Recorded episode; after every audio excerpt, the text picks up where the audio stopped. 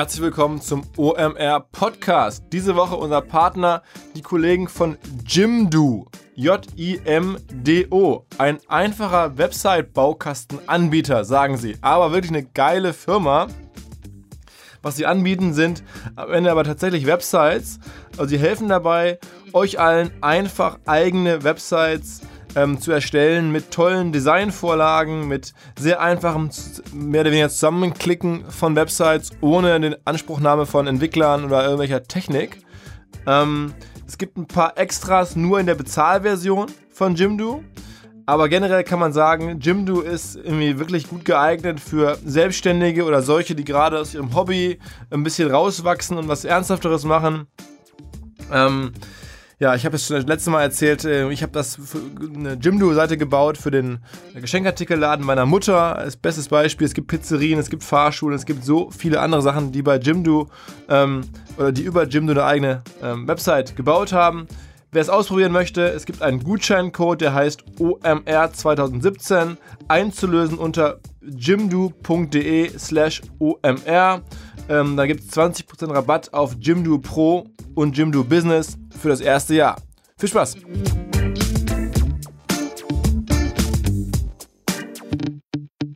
Der Online-Marketing Rockstars Podcast. Im Gespräch über digitales Marketing und manchmal, was sonst noch so los ist.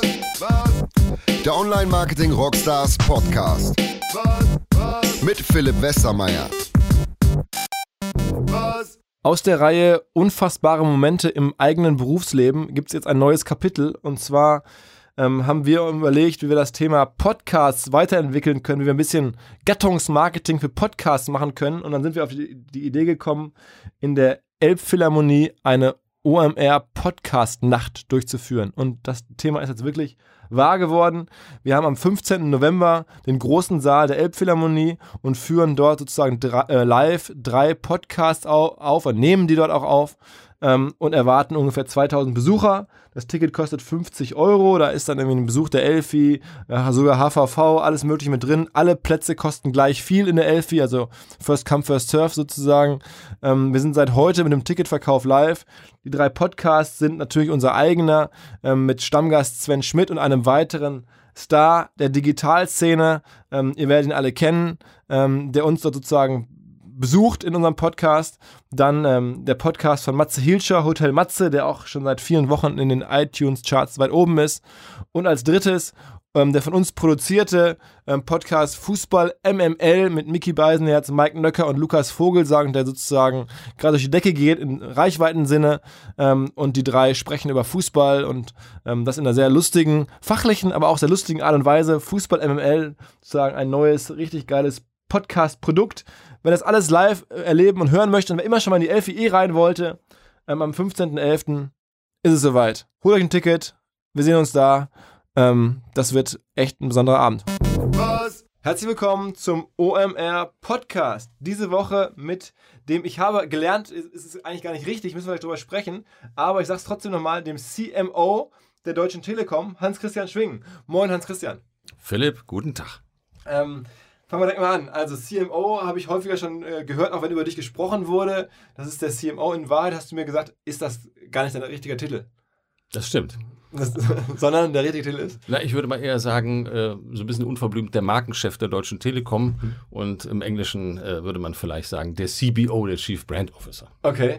Aber dennoch ähm, kümmerst du dich um alles Marketing, auch alles Media ähm, bei der Telekom oder ist das nochmal geteilt? Äh, das ist richtig, Media ja. Äh, man muss es so sehen. Es gibt, wenn man so will, das strategische Branding, das übergeordnete.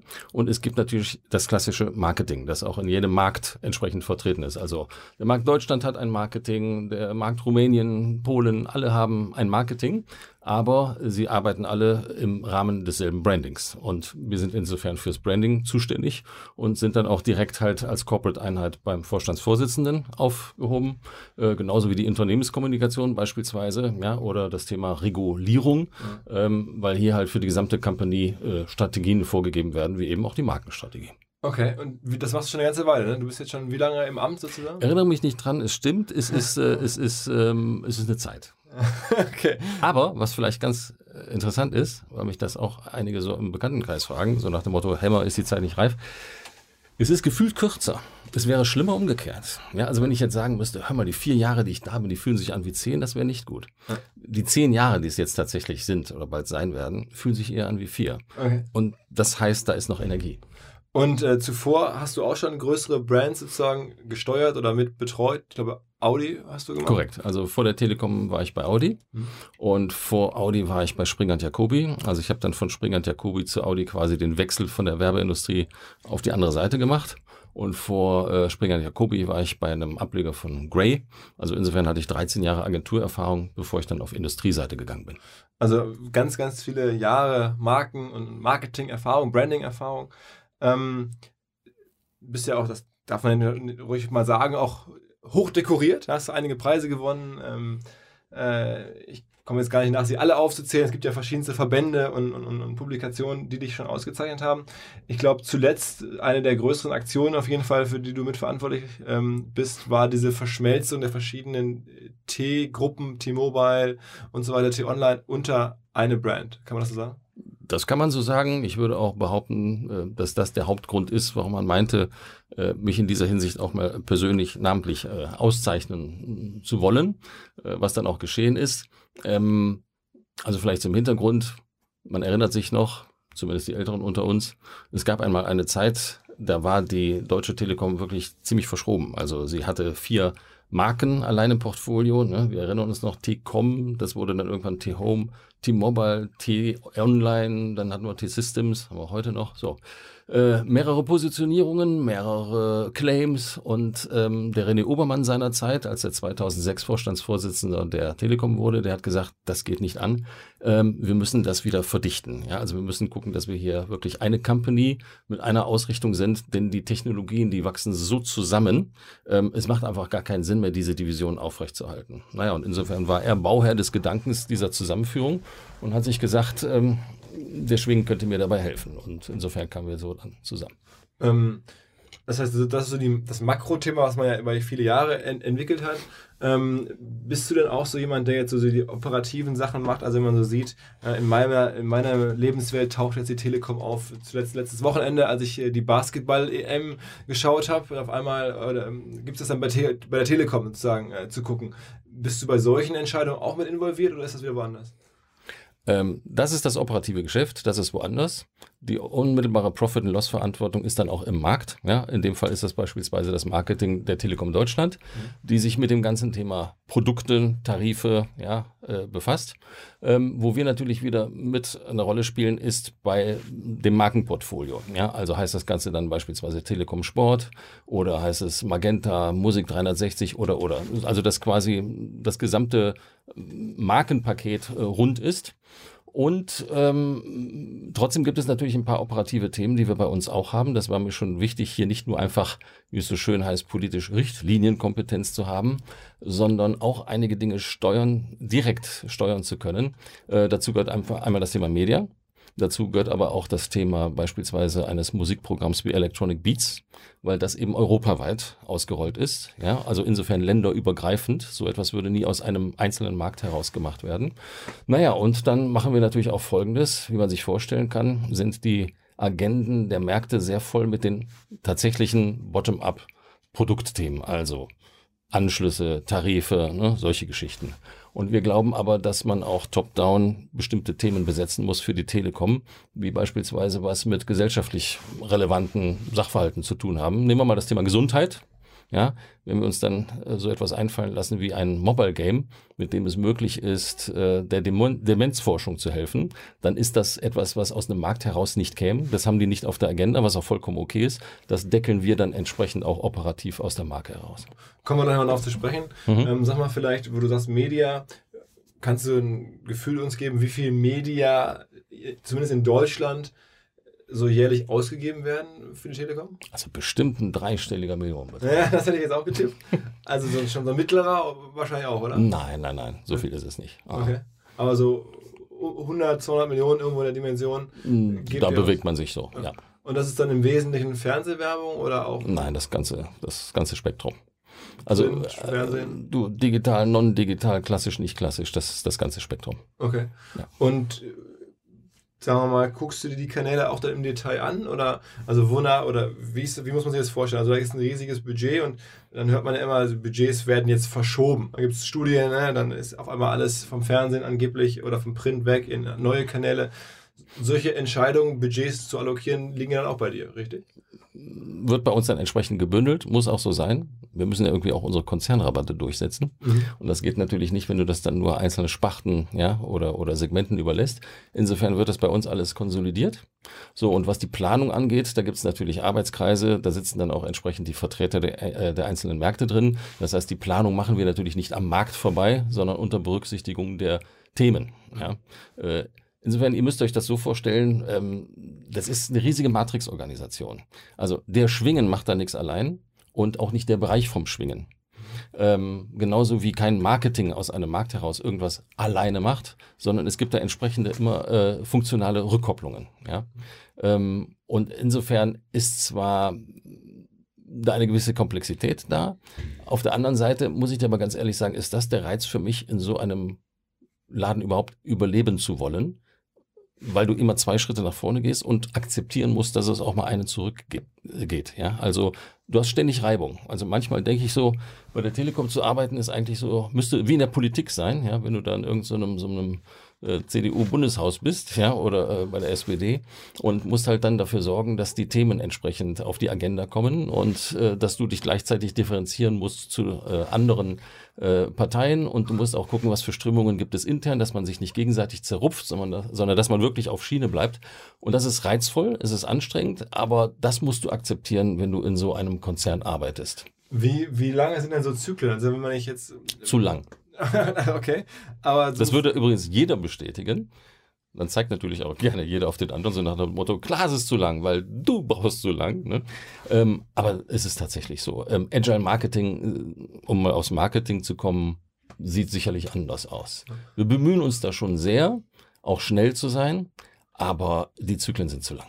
Und wenn man jetzt, also muss man so plastisch zu machen, jetzt meinetwegen feststellt, okay, bei Facebook klappt irgendwas ganz gut, man kann eine Menge äh, Anschlüsse verkaufen oder sowas oder Pakete verkaufen ähm, über eine gewisse Kampagne und dann würde man ja erwarten, dass das irgendwie so Startup-Style, dann wird da noch mehr Geld hinallokiert. Ist es dann wahrscheinlich nicht so, dann wird im nächsten Zyklus erstmal ein neues Budget eingeplant und woanders weggenommen. Also sind das schon teilweise Zyklen, die über, über Jahre gehen.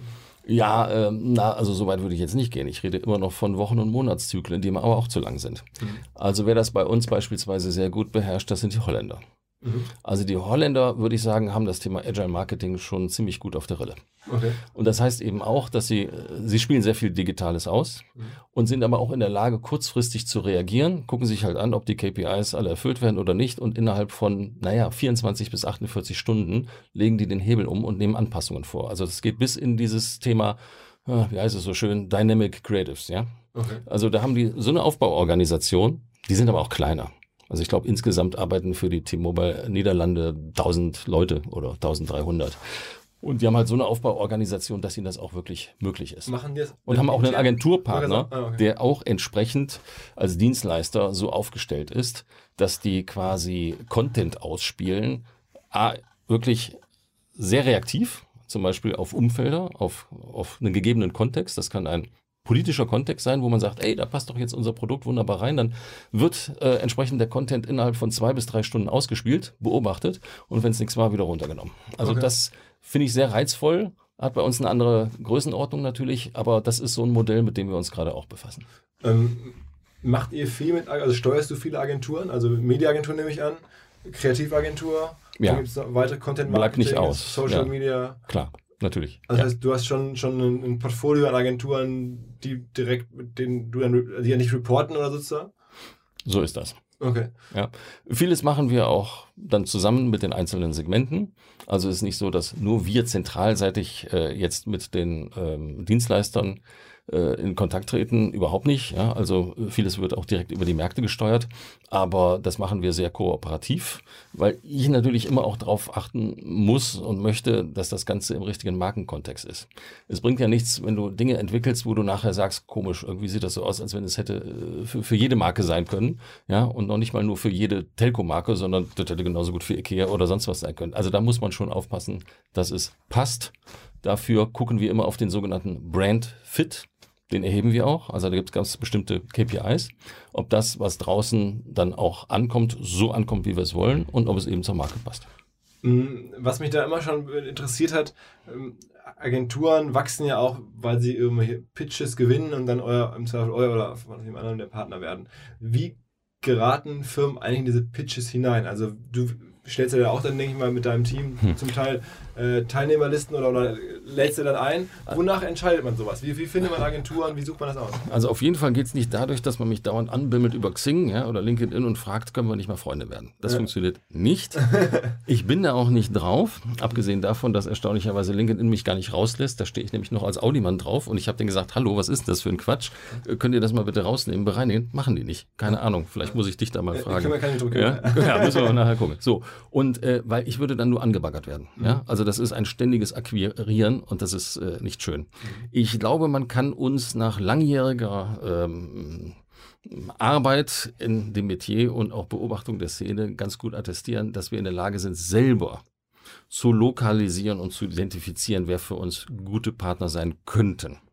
Vielleicht erfassen wir nicht das gesamte Spektrum, aber trotzdem je nach Aufgabe sind wir ziemlich gut in der Lage zu sagen, die drei. Die lassen wir mal gegeneinander antreten.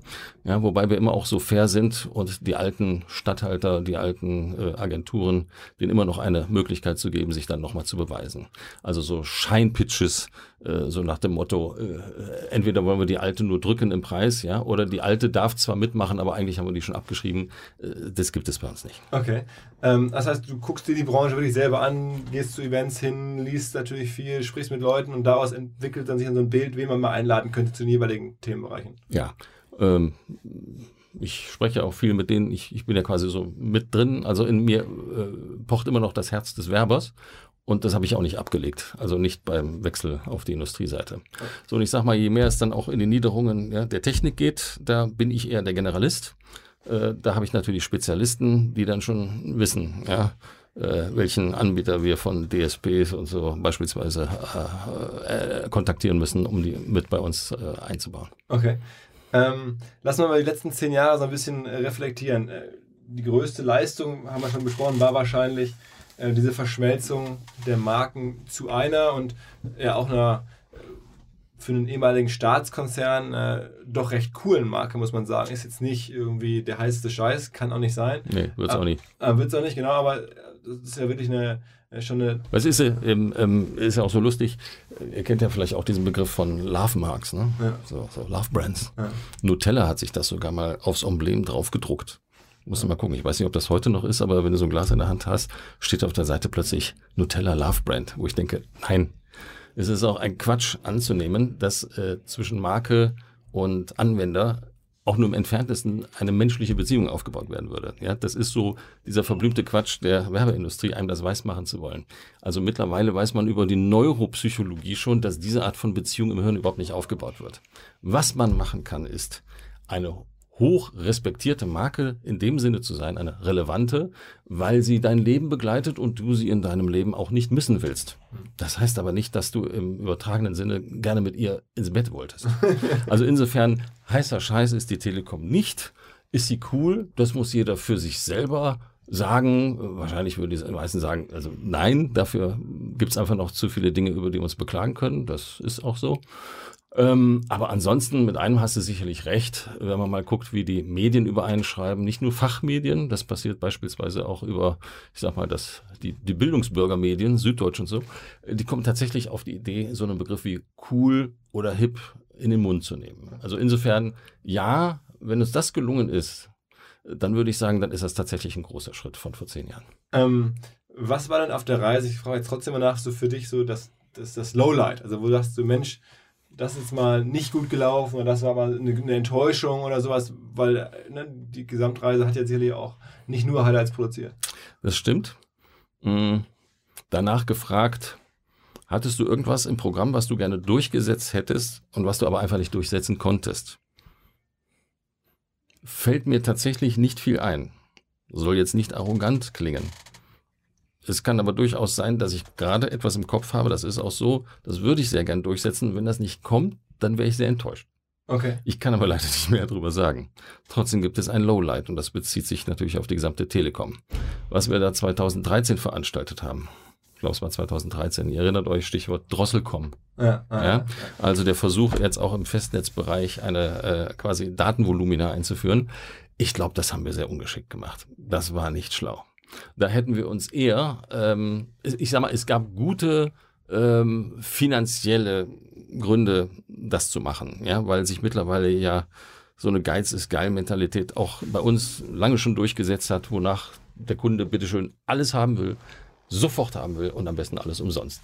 Ja, erstaunlicherweise gibt es andere Branchen, in denen du das nie einfordern würdest. Ja, wenn du dich auf einen Leasingvertrag drei Jahre mit einem Automobilisten einlässt, kommst du auch nicht auf die Idee, nach einem Jahr zu fordern, dass du auch das neueste Auto haben müsstest wie der Nachbar. Oder dass bitte deine Leasingrate jetzt auch nach unten anzupassen wäre, wenn du es in den Medien liest. Nun, bei uns ist es aber so und ähm, deswegen hatte das gute Gründe, das damals versuchen zu wollen aber wir hätten es als Versuch der Branche machen sollen. Stattdessen sind wir als Telekom vorgeprescht und haben uns natürlich so viel Backpfeifen abgeholt, dass alle, die vielleicht in den Startlöchern gewesen sein mögen, sich gesagt haben, wunderbar, ja, wir sehen, das funktioniert nicht, lasst die mal, die sollen den ganzen Shitstorm da abkriegen und sich verunglüpfen lassen. Ich glaube, das hätten wir kommunikativ schlauer anstellen können. Und was du halt auch merkst, dann natürlich, wenn man sich so bestimmte Markenparameter anguckt, die für uns wichtig sind. Ich habe ja vorhin auch vom Brandfit gesprochen. Äh, da ging es natürlich dann ein wenig runter.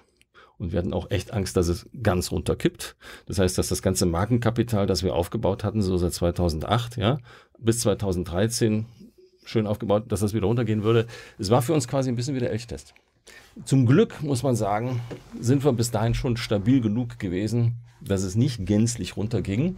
Aber es hat uns ein bisschen zurückgeholt wieder und seitdem steigen unsere Werte nicht mehr ganz so stark, okay. wie ich mir das wünschen würde. Okay. Also das haben wir uns selber eingebrockt. Okay, und das ist ein, ich sehe das als ein Lowlight für die Telekom.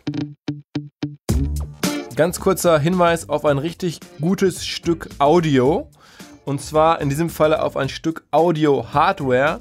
Ähm, die Kollegen von Dockin, D-O-C-K-I-N, Dockin aus Berlin, sind eine neue Marke für Lautsprecher. Äh? Produzieren da echt sehr, sehr cooles Zeug. Und zwar insbesondere den Fokus will ich jetzt mal legen auf den Bluetooth-Lautsprecher, den, den Dockin Define, so heißt das Produkt.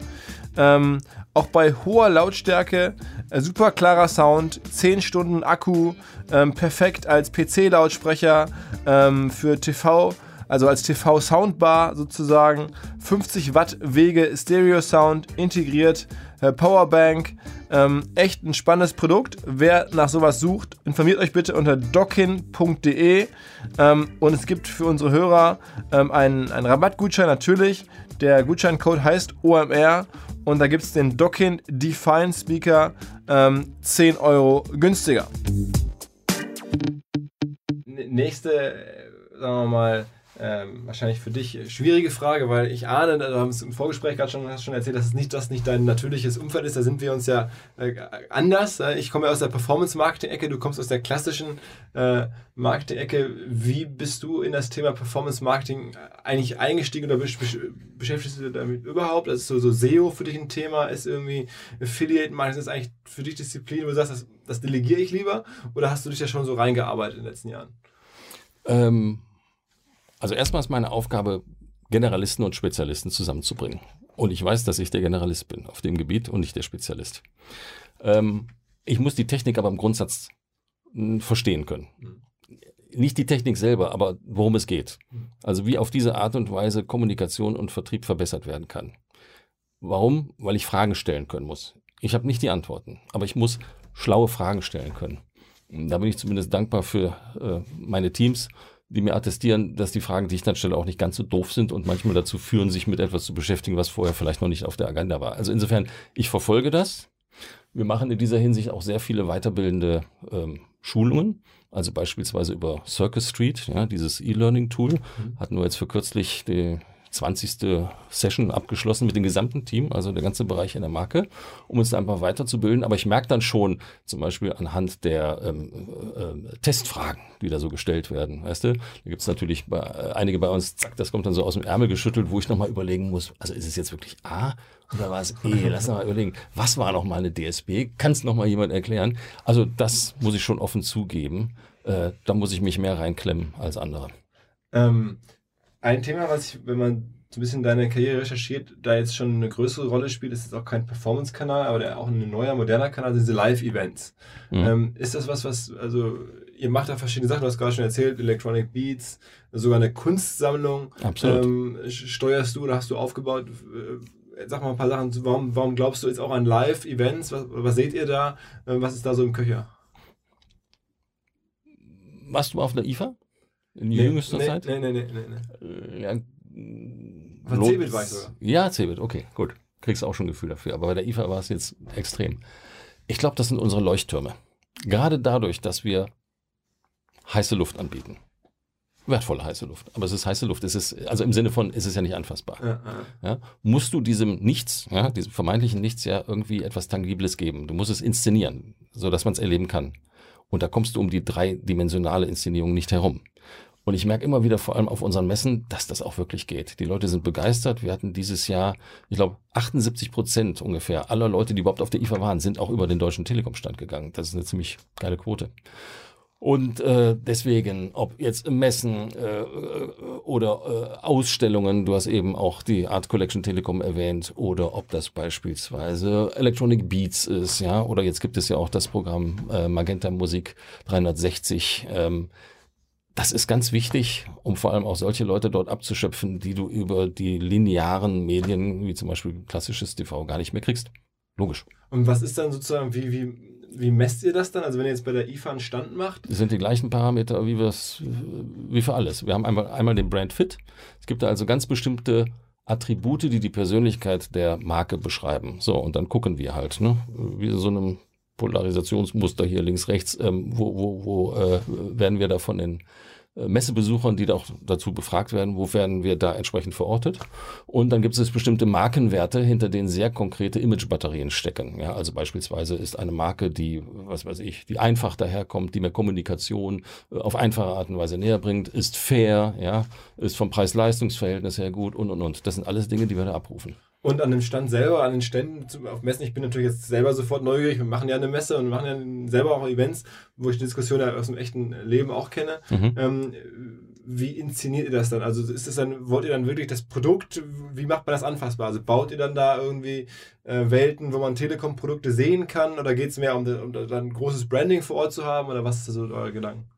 Ja, äh, beispielsweise ähm, um Geschwindigkeit darzustellen, ja, hast du die Möglichkeit selber auf einem Fahrrad entsprechend auf Speed zu kommen und je schneller du trittst, ja, desto, äh, desto höher geht irgendwie eine Amplitude auf äh, einer Anzeige, ja, nur mal so als Beispiel. Oder Datenvolumina wird äh, anhand äh, der Menge äh, Brockhäuser dargestellt, die da, da irgendwie liegen. Also es gibt verschiedene Möglichkeiten der Inszenierung von einzelnen Sachverhalten.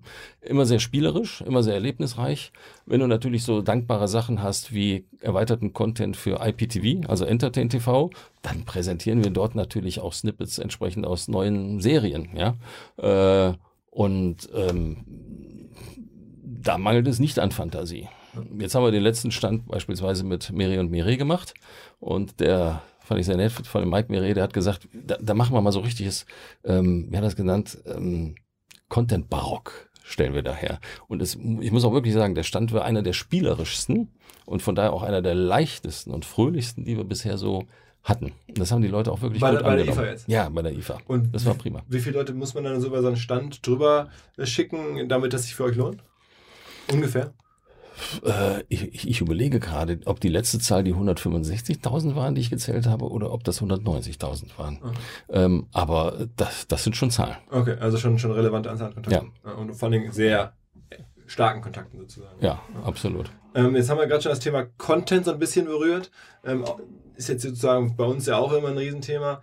Ähm, wie, wie ist denn da so die Strategie? Also man sieht ja, dass jetzt alle oder viele große Player in Content reingehen, sei es nun Amazon, ähm, Google, Facebook, also YouTube, überall wird Content gespielt, teilweise bei extrem contentfernen Geschäftsmodellen. Das macht ihr ja schon eine ganze Weile, das ist jetzt ja bei euch nicht neu. Was ist für dich Contentfairness? Was meinst du damit? Also ich finde jetzt irgendwie, Amazon hat ja eigentlich, ist ja eigentlich eine Handelsplattform. Ne? Und mhm. dass die jetzt Amazon Video machen, ist ja schon, äh, sagen wir mal, eine erstaunliche Entwicklung. Mhm. Auch sehr clever, um halt die Leute in Prime reinzubekommen mhm. und so.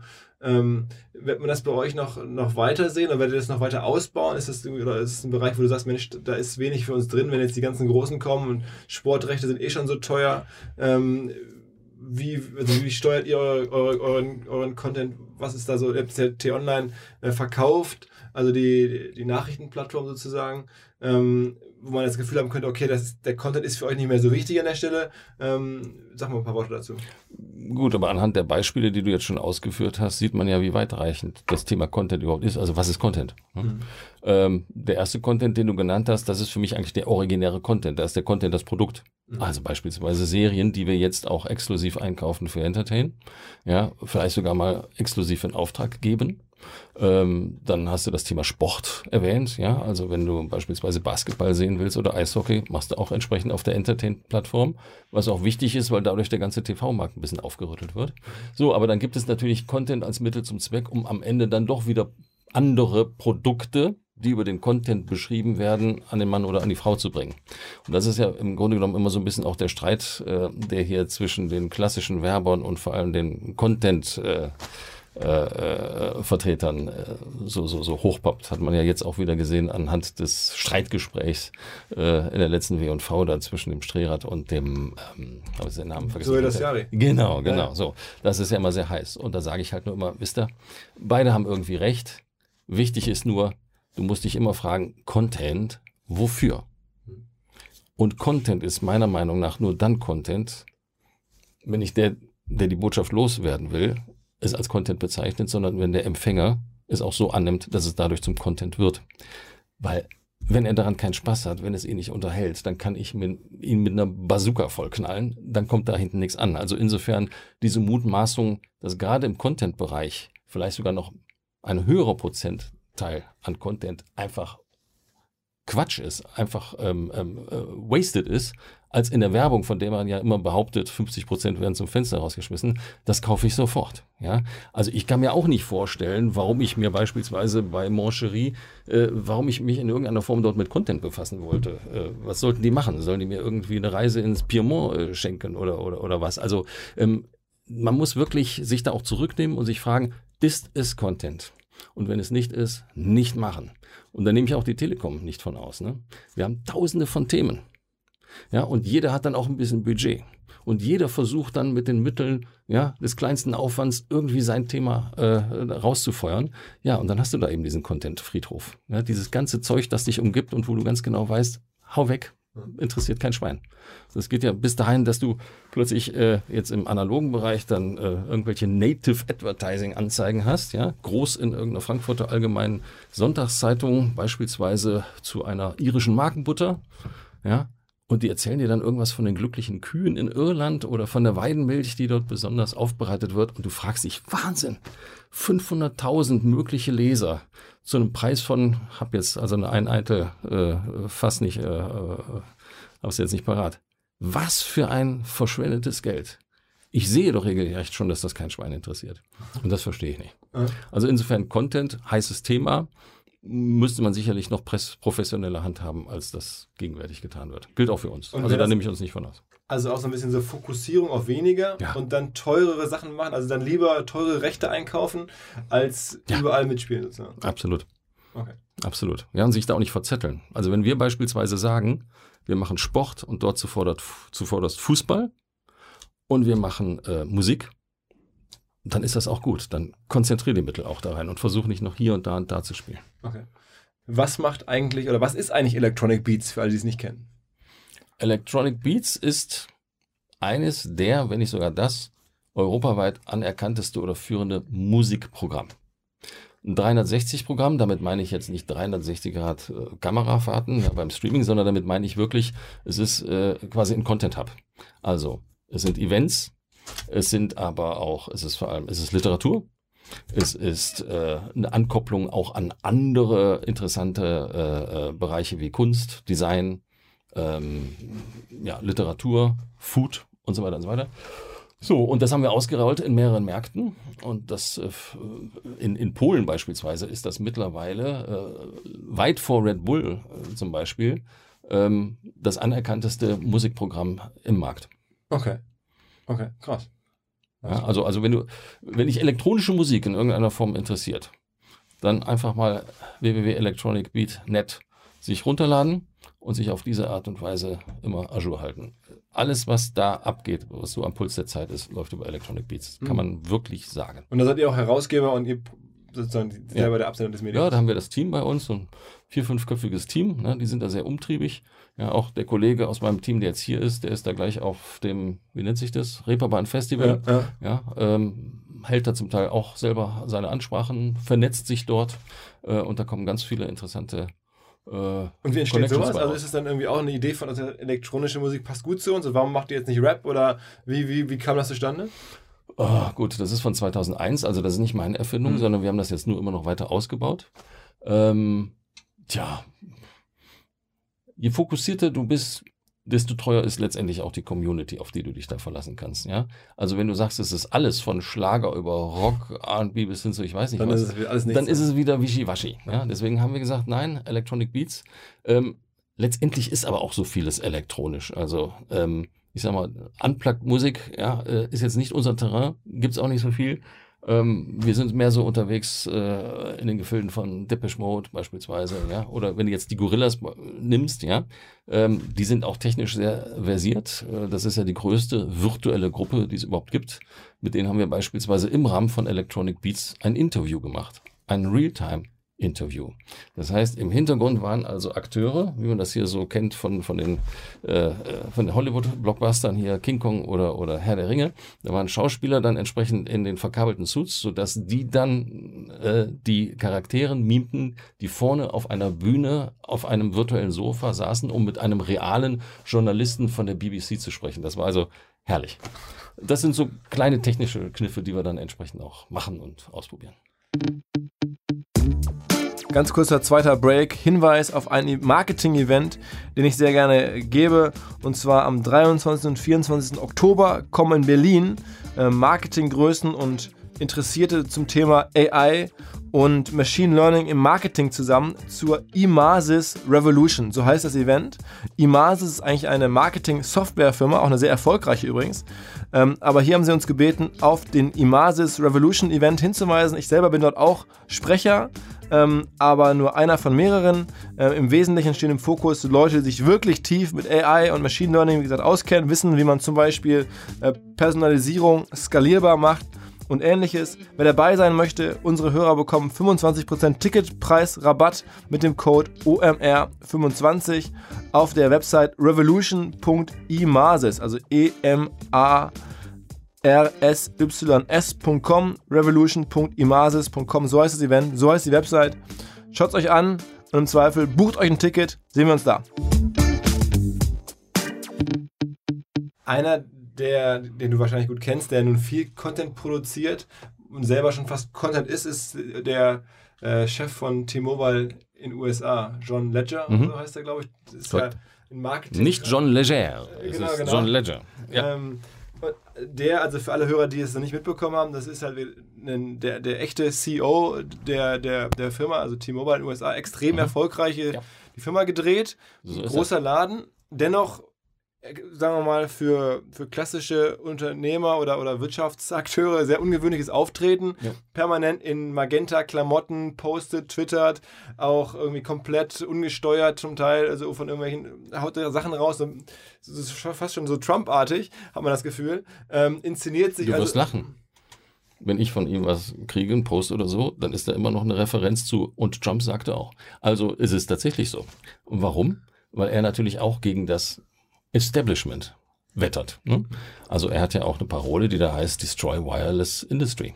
Also dieser allgemeine Geist, der da drüben her- herrscht, ne? immer aufs Establishment zu gehen und das niederzumachen, äh, ja, so macht er das auch mit klarem Feindbild. Das ist so die Masche. Also das klare Feindbild sind die ganzen Wireless äh, Genau. Companies. Ja, die, wie er selber sagt, die Kunden über Jahrzehnte quasi vergewaltigt haben, sie veräppelt haben an allen Ecken und Enden, die die Wahrheit nicht erzählt haben. So, und er holt sie jetzt quasi, er befreit sie jetzt wie so ein Che Guevara ne? oder wie so ein Robin Hood aus dieser Umklammerung, die Kunden. Und äh, das ist die Masche. Dazu muss man eben sagen, das geht da. Das geht aber auch aufgrund der spe- speziellen Position, die wir dort in dem Markt haben. Ganz ehrlich, der John hat dort für T-Mobile den letzten Kampf geführt, der zu führen war. Und er hat ihn erfolgreich geführt. Oder er führt ihn erfolgreich. Er bekämpft im Grunde genommen das, was wir im europäischen Markt in den meisten Märkten als ehemalige Staatsmonopolisten, wenn ich es mal so sagen darf, sind bzw. waren. Also es ist erstmal eine völlig andere Ausgangssituation.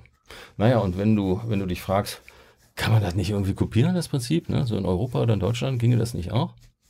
Dann muss ich sagen, ja, lass doch mal überlegen, was für CEOs gibt es denn hier, die sich so vor äh, äh, ihre Firma gestellt haben, dass sie uns in Erinnerung geblieben sind. Da denkst du sicherlich, wie ich, auch an einen Klaus Hipp, ja, ja so. Hipp, Bibikus. Ja. Dann kommt einem vielleicht in den Sinn der ähm, Günther Vielmann. Ja. Und dann nehmen wir auch noch den Wolfgang Grupp, Trigema. So, dann würde ich sagen, fällt mir nichts mehr ein. Das waren alles keine John Ledgers. Also ein John Ledger in Europa Gehen wir da mal einen Schritt weiter, könnte ich mir vielleicht mit Richard Branson vorstellen. Aber in Deutschland kann ich es mir nicht vorstellen, weil du musst diese Art des Auftritts, das musst du wollen. Die Bühne musst du lieben und du musst bereit sein, dein Privatleben auch entsprechend nach außen zu kehren. Der John hat nicht nur ein Team, das ihm die ganzen Tweets aufsetzt mit mittlerweile vier Millionen Followern, ne? sondern das macht er selber. Also mindestens sechs haut er raus am, äh, äh, am Tag. Und äh, diese Form des sich, sich ja schon fast Exhibitionierens, das musst du wollen. Und wenn du das nicht kannst oder willst, dann, dann, dann, dann lass es. Mhm. Wie kam der eigentlich zu, zu euch? Also, der hat ja die Company wirklich, ihr wolltet ja eigentlich T-Mobile verkaufen. Also war zumindest in der Presse zu lesen, musste jetzt nichts zu sagen. Und mhm. dann äh, irgendwann hat man gemerkt, auch Mensch, gibt es gar keinen richtig guten Käufer dafür zu den gewünschten Summen, behalten wir es noch ein bisschen. Und auf einmal hat man gesehen, krass, der Typ dreht es gerade in eine erfolgreiche Firma, behalten wir doch lieber. Ähm, so ist zumindest meine Wahrnehmung. Mhm. Ähm, wie kam oder wann kam dieser Typ äh, zur Telekom und, und wie hat sich das ergeben? Oh, du, ich kann jetzt nicht genau sagen, wie der Suchauftrag von René Obermann seinerzeit noch war, ja, an, an John ranzukommen. Aber irgendwie haben sie es wohl gemacht. Ich, okay. ich, ich habe wohl noch mitbekommen, wie sie dann beispielsweise tatsächlich in Berlin im Umfeld der IFA da irgendwo im Borchert saßen und sich da unterhalten haben. Naja, und äh, der René wird aber sicherlich auch damals schon seine Eingebungen mit eingebracht haben, wie man das zu tun hätte. Also dieses Uncarrier-Prinzip ist nicht eines, das allein jetzt äh, äh auf den Schultern von, von T-Mobile US ruht. Man muss ja auch noch Folgendes dazu sagen. Man hat auch insofern damals eine Kehrtwende gemacht, als dass jetzt nicht einfach nur das Marketing anders gemacht wurde, sondern wir haben den Hahn echt umgedreht und haben wieder Geld reingepumpt für den Netzausbau. Ausbau. Da sind Milliarden reingeflossen.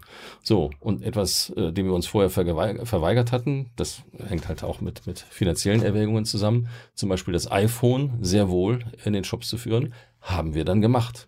Wenn also diese ganzen Randbedingungen nicht da gewesen wären, muss ich sagen, hätte der John auch nicht so vom Leder ziehen können. Also insofern ist das schon auch eine äh, mit starker Unterstützung aus Bonn heraus überhaupt möglich gewesen. Aha. Es ist nicht nur ein Gebaren, es ist nicht nur Maske. Also du musst immer gucken, dass du auch Substanz hast. Ohne Substanz bist du verloren. Ähm, aber das heißt, du kennst den John, man trifft sich schon mal und du erlebst ihn auch privat und der ist wirklich so, wie er rüberkommt.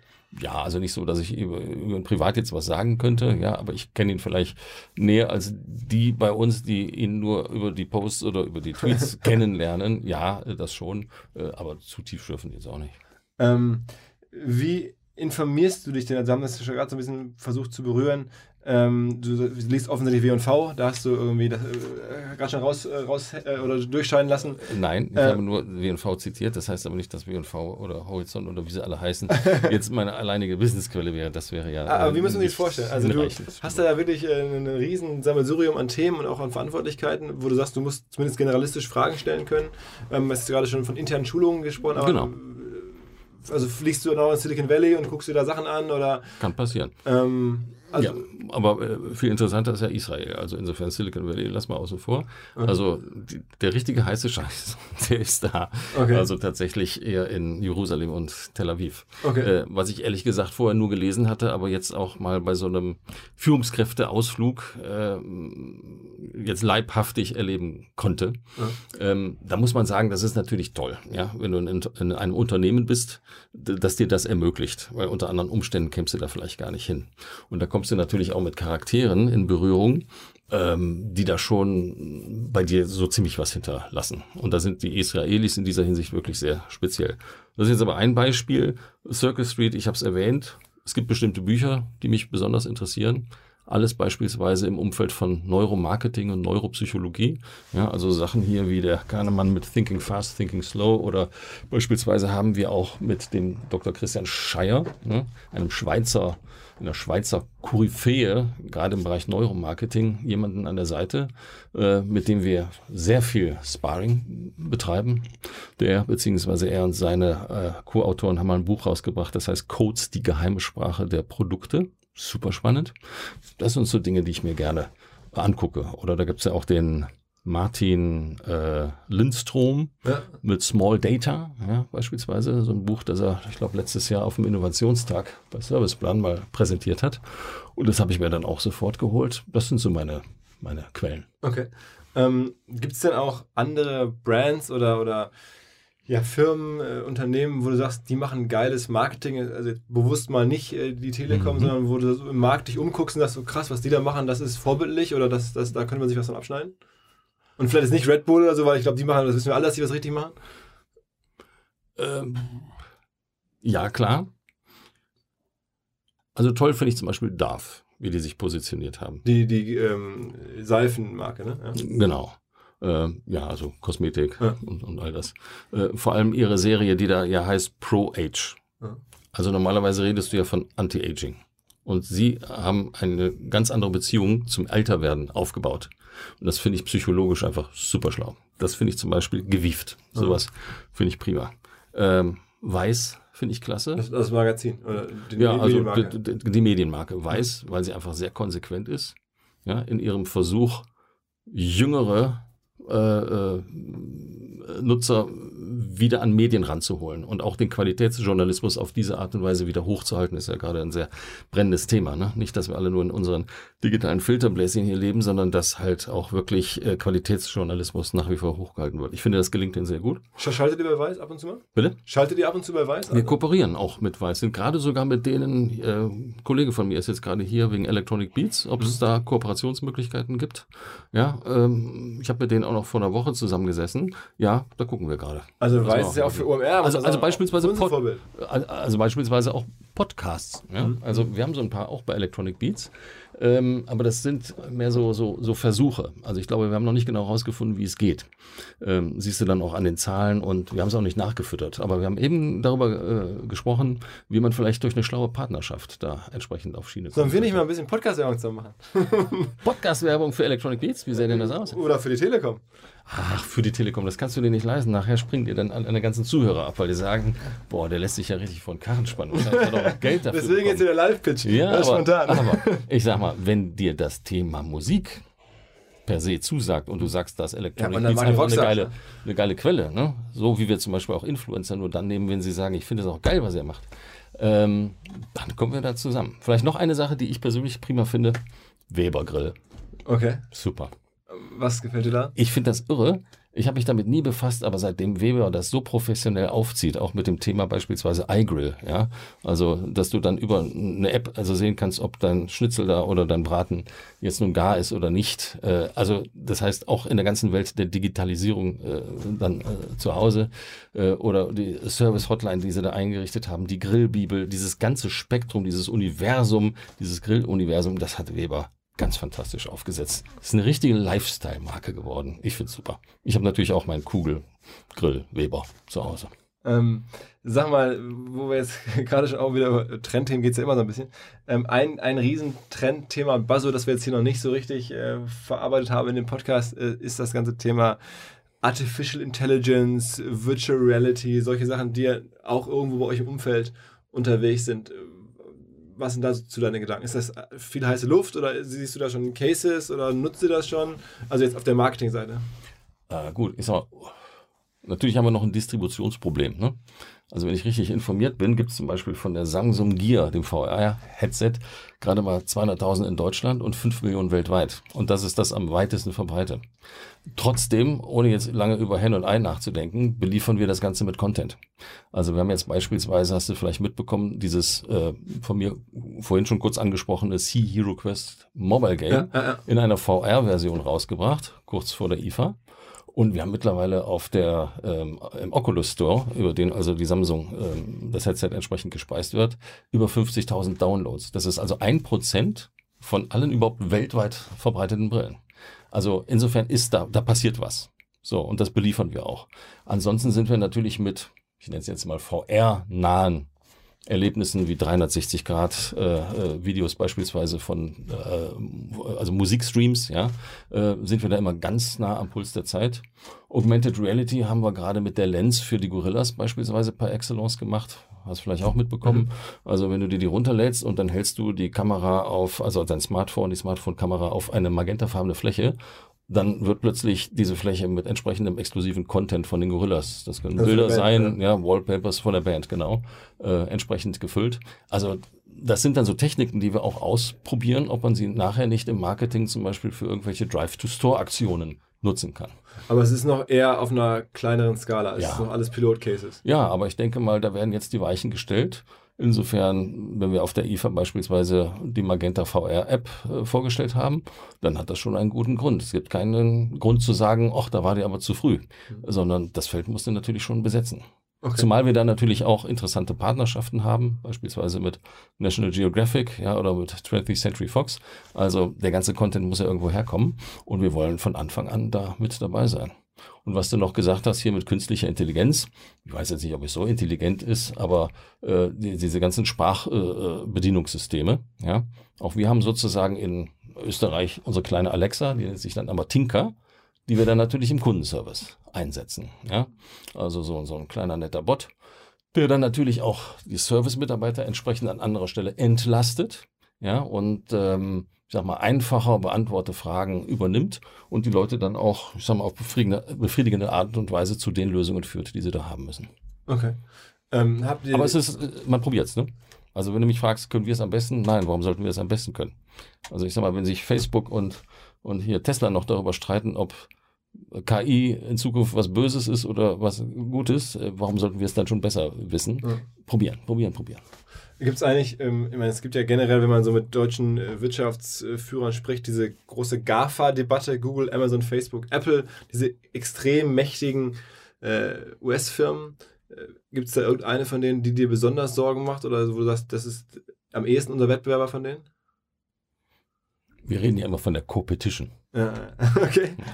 ja, und wenn wir im Valley sind, also auch jetzt wieder, Tim äh, Höttges war mit Sheryl Sandberg zusammen. Also ich meine, da guckt man dann immer, äh, dass man ein Geben und Nehmen auch hat. Ja. ja. Ähm, ich ich glaube nicht, dass man da jetzt einen speziellen Feind äh, ausmachen kann. Nein. Okay, okay, also auch ein bisschen vorsichtige Antwort. Ist Nö, was heißt vorsichtig? Ich, ich, ich, ich, ich hielt es für Quatsch, also einen besonderen, ein besonderes Feindbild da herauspicken zu wollen. Außerdem, ähm, ich sag mal, das ist ja mannigfaltig. Ja, beispielsweise habe ich heute wieder gehört, der Martin Sorrell, der sich darüber beklagte, dass 75 bis 80 Prozent aller Werbegelder mittlerweile bei Facebook und bei Google landen. Ja, das ist für die Werbewirtschaft natürlich jetzt nochmal eine ganz andere Betrachtung als die reine technische Betrachtung, ob, was weiß ich, Facebook vielleicht irgendwann wirklich mal in der Lage sein wird, uns als Netzprovider quasi obsolet zu machen. Deswegen meine ich halt, es gibt nicht diese eine Antwort auf die Frage. Mhm. Ähm, sag mal, vielleicht noch zum Abschluss, weil ich das irgendwie jetzt natürlich wirklich sehr ähm, ja, interessant finde, auch irgendwie gesellschaftlich wertvoll finde, was du da gerade erzählt hast mit diesem Spiel, mit dem wir die Demenz. Oh ja. Ähm, mein Lieblingsjahr. Äh, ich, ich finde auch eines der stärksten Sachen, die wir in der letzten Zeit gemacht haben. Also Sea-Quest heißt das. Sea-Hero Quest. Sea-Hero Quest und das können Leute auf ihren Handys spielen. Also es ist ein, ein, ein Mobile-Game. Ähm, und wenn man das spielt, dann passiert was. Dann, äh, also es geht darum, eine globale Benchmark zu entwickeln, um besser zu verstehen, wie der Mensch navigiert und sich orientiert.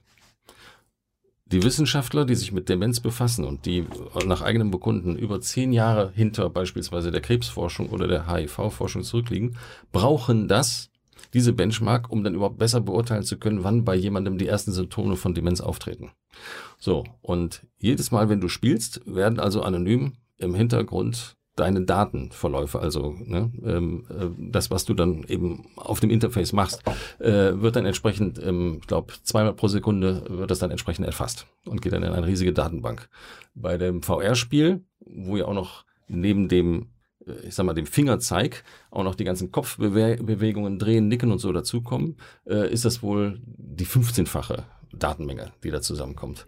So, und das wird jetzt in den nächsten anderthalb bis zwei Jahren ausgewertet und dann wirst du nachher so Erkenntnisse haben, wie beispielsweise, was weiß ich, die nordischen Länder, ja, die skandinavischen haben eine bessere Orientierungs-, ein besseres Orientierungsvermögen als die restlichen Länder oder es gibt unterschiedliche Orientierungsstrategien zwischen Männern und Frauen oder ähm, das, ähm, das hat man jetzt tatsächlich leider schon feststellen müssen, dass ab dem 19. Lebensjahr ich will nicht sagen, die Demenz schon losgeht, aber das Hirn abbaut. Das ist noch keine Demenz. Ja? Aber unsere ähm, ähm, Gehirntätigkeiten, unsere Kapazitäten, unsere Fähigkeiten nehmen da schon ab.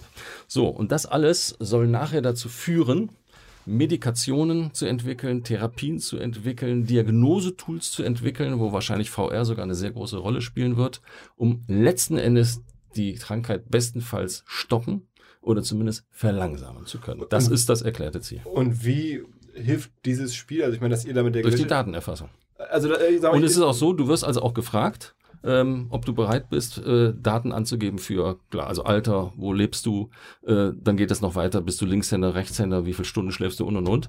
Und das Dolle ist, von den drei Millionen, die die Mobile-Version gespielt haben, haben 65 Prozent tatsächlich all diese sehr detaillierten Angaben gemacht. Und wie hilft es der Telekom jetzt? Also ich meine, ich verstehe, wie es der Gesellschaft hilft, das ist ja schon mal das Wichtigste. Aber wie hilft es jetzt euch? Also dadurch, dass dann die Marke, diesen drei Millionen Menschen, dass dann die Marke begegnet und dann war das ein positiver Kontakt. Das allemal. Ja, Ja? Äh, also das allemal. Mhm.